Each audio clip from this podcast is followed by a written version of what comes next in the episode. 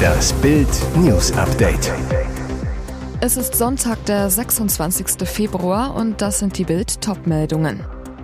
Die lautlosen Kriegsverbrechen, ukrainische Kinder nach Russland verschleppt. Trotz Russenüberfall auf Ukraine, Indien-Premier hält weiter zu Putin. Kanzler Scholz zu Besuch in Neu-Delhi. DSDS-Zoff um die Gruppe von Jill. Dieter wettert Totalausfall. Die lautlosen Kriegsverbrechen, ukrainische Kinder nach Russland verschleppt. Die Grausamkeit kennt keine Grenzen. Kinder und Jugendliche werden aus der Ukraine nach Russland gebracht, um sie umzuerziehen und gegen ihre Heimat zu drillen. Die Verschleppung gehört zu den lautlosen Verbrechen im Krieg. Bild am Sonntag konnte in Kiew mit Kindern und Eltern sprechen, die gerettet wurden. Uns wurde gesagt, dass wir in ein Kinderlager gehen würden, sagt Anastasia. Sie wurde aus dem damals russisch besetzten Cherson auf die Krim gebracht. Ich hatte Angst, dass ich nicht nach Hause zurückkehren könnte. Man sagte uns, dass wir in den Ural gehen würden nach Jekaterinburg und dass man uns dort Häuserbildung und medizinische Versorgung geben würde. Sie sagten uns, dass wir Faschisten seien und wir jetzt umerzogen werden. Anastasias Mutter Ludmilla war verzweifelt, dass ihr Kind wochenlang nicht zurückkam, wandte sich an den Verein Safe Ukraine, der mit Hilfe von Kontaktpersonen und geheimen Routen über Russland Anastasia retten konnte. Auch Lila und Olena drohte dieses Schicksal. Sie wurden ebenfalls aus Cherson Richtung Russland gebracht. Lila, wir wurden gefragt, ob wir ein paar Wochen in ein Kinderlager wollen. Daraus wurden dann Monate. Olena berichtet, dass sie von den Lehrern immer erzählt bekam, die Ukraine gäbe es nicht und sie alle seien Russen. Die beiden wurden ebenfalls von Safe Ukraine befreit. Anders als tausende Kinder, die häufig keine Chance haben, nach Hause zurückzukehren und der russischen Propaganda ausgesetzt sind. Trotz Russenüberfall auf Ukraine. Indien-Premier hält weiter zu Putin. Kanzler Scholz zu Besuch in Neu-Delhi. Deutschland bleibt nur noch wenig Zeit, findet der Kanzler. In wenigen Jahren wird uns Indien in der Wirtschaftsleistung überholt haben. Und dann werde sich die indische Nation, so die Kanzlerprophezeiung, genau daran erinnern, wie sich die Deutschen verhalten haben, als sie noch stärker waren. Deshalb will Olaf Scholz die verbleibende Zeit nutzen, um dem bald größten Land der Welt zu zeigen, wir haben gelernt, wir nehmen euch ernst, keine koloniale Arroganz, sondern eine Beziehung auf Augenhöhe. Am Samstagmorgen landete Scholz zu seinem ersten Besuch in Neu-Delhi.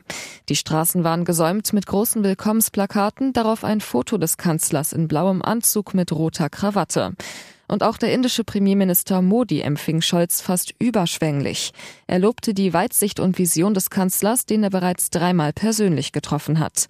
Bei allen Freundlichkeiten war Scholz aber auch gleich mittendrin in den Problemen. Denn Modi ist ein schwieriger Partner. Trotz des brutalen Überfalls auf die Ukraine pflegt Indien weiter gute Kontakte mit Russland. Bei den Abstimmungen in den Vereinten Nationen hat die Modi-Regierung den Angriffskrieg nicht verurteilt, sondern sich enthalten. Die Sanktion des Westens gegen Moskau hält Delhi für falsch. Reichsbürgereltern verheimlichen ihre Tochter, das Kind, das es nicht gibt. Anna kam 2015 per Hausgeburt in Arnstadt in Thüringen zur Welt. Aber ihre Eltern Silke R. und Tobias F. haben sie bis heute bei den Behörden nicht gemeldet. Die Eltern fühlen sich als Staatsangehörige des sektenartigen Reichsbürgerstaates Königreich Deutschland. Sie lehnen die Bundesrepublik Deutschland und ihre Vorschriften ab. Sie meldeten Anna nie den Behörden und brachten sie zu keinen Vorsorgeuntersuchungen. Und sie schicken sie bis heute nicht zur Schule, obwohl sie seit August 2022 schulpflichtig ist. Warum tun die Behörden nichts? Haben sie vor den Eltern kapituliert? Bild am Sonntag suchte nach Antworten. Silke R., Tobias F. und Anna leben in einem Fachwerkhaus. Die Flagge des Königreichs weht auf dem Dach. Seine Hausordnung hängt am Eingang. Silke R. erzählt im Bild am Sonntag Reportern am Küchentisch. Anna lernt nur, wofür sie sich interessiert. Von uns Eltern, Mitmenschen, Naturdokus und vom Leben selbst. Sie behauptet, Anna entwickelt sich prächtig bei dieser Art Experiment.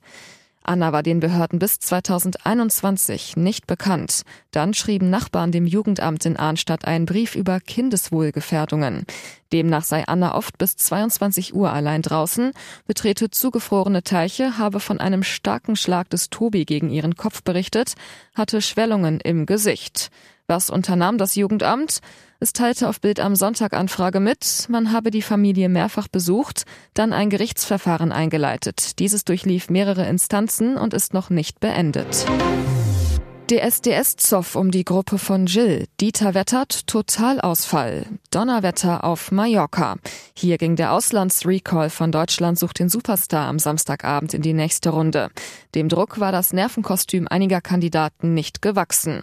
Vor allem in der Gesangsgruppe von Reality-Star Jill Lange standen die Zeichen auf Sturm. Mit bitteren Folgen für das Quartett. Bei den Vorbereitungen auf die Gruppenperformances ging es chaotisch zu. Jill und ihre Teamkolleginnen Marlene, Eileen und Clara sollten den Song Wildberry Lillet von Nina Chuba einstudieren. Das klappte aber vorn und hinten nicht. Die Damen konnten sich den Text nicht merken. Gemeinsame Proben wurden immer wieder abgebrochen.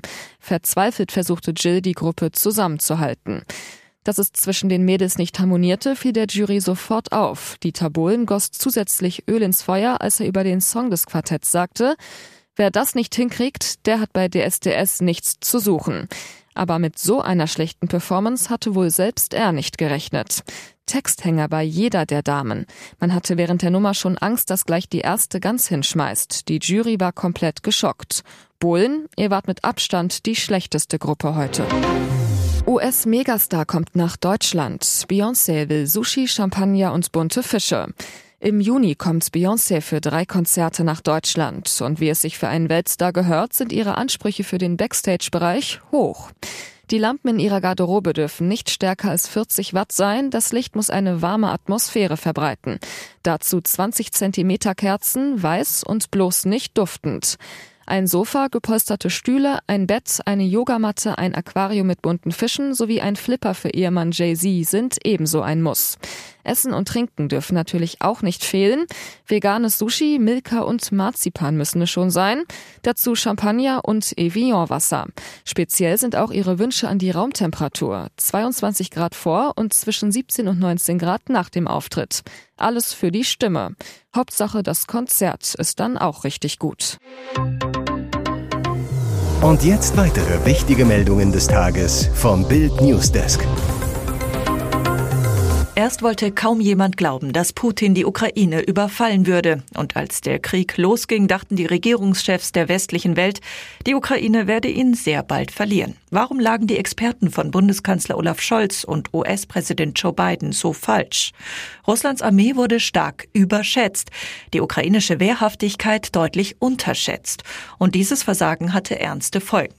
Denn der Glaube an eine schnelle Niederlage der Ukraine hinderte den Westen daran, die Ukraine frühzeitig mit schwerem Militärgerät zu beliefern. Erst nachdem die Ukrainer den russischen Megakonvoi Richtung Kiew zurückweisen konnten, überprüften die Regierungsberater von Washington bis Berlin ihre früheren Vorhersagen und stellten, laut einem Bericht von Voice of America, drei Gründe für ihre krassen Fehleinschätzungen fest. Erstens, kaum Russlandkenntnis, fast keine Ukraine-Kenntnis. Sehr wenige Menschen verstehen Russland ausreichend und noch weniger Menschen die Ukraine. Sie hätten etwa außer Acht gelassen, dass die Ukraine schon seit 2014 im Krieg mit Russland war, heißt es in dem Bericht. Zweitens, einen wichtigen militärischen Faktor haben die Experten übersehen.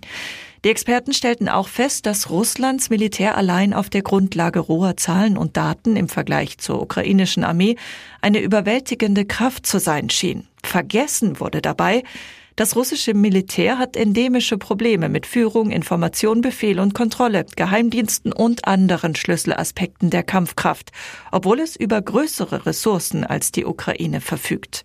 Drittens. Die Grenzen der Analyse wurden nicht erkannt. Militäranalyse ist keine Wahrsagerei, erklärte Michael Kaufman, Direktor des Programms für Russlandstudien am Center for Naval Analysis. Manches sei eben zu komplex, um richtig vorhergesagt zu werden. Frei und zurück in Deutschland. Ex-Tennisstar Boris Becker zieht einen Schlussstrich unter seine Zeit im Gefängnis. 231 Tage saß Becker wegen Insolvenzvergehen im England-Knast. Doch hat der Wimbledon-Gewinner überhaupt seine Lektion gelernt? Die Geldprobleme sind auch nach der Verbüßung seiner Strafe schließlich nicht vom Tisch. Beckers britischer Insolvenzverwalter Mark Ford bestätigte exklusiv im Gespräch mit Bild, dass der einstige Tennisstar noch immer viel Geld schuldig ist. Welche Lektion sollte ich denn gelernt haben? fragt Becker nun im Financial Times Interview. Dass ich mit meinem Geld vorsichtig sein muss? Ja. Sollte ich bessere Berater haben? Ja. Auf wen höre ich in meinen Matches, wenn ich im Tennis am besten bin? Ich höre auf mich selbst. Becker packt im Gespräch auch über seine Zeit im Londoner Knallhart-Knast Wandsworth aus. Vier Wochen saß er dort ein, bevor er ins Hunter-Comble-Gefängnis verlegt wurde. Wandsworth ist, einfach ausgedrückt, ein Drecksloch, so der ehemalige Sportler. Es ist ein gefährlicher Ort. Nach der ersten Woche wurde mir klar, dass es ums Überleben geht. Was er nie vergisst, der Moment, in dem sie mit den Schlüsseln kommen. Eine Sonderbehandlung hätte er nie bekommen. Becker erinnert sich an guten Schlaf.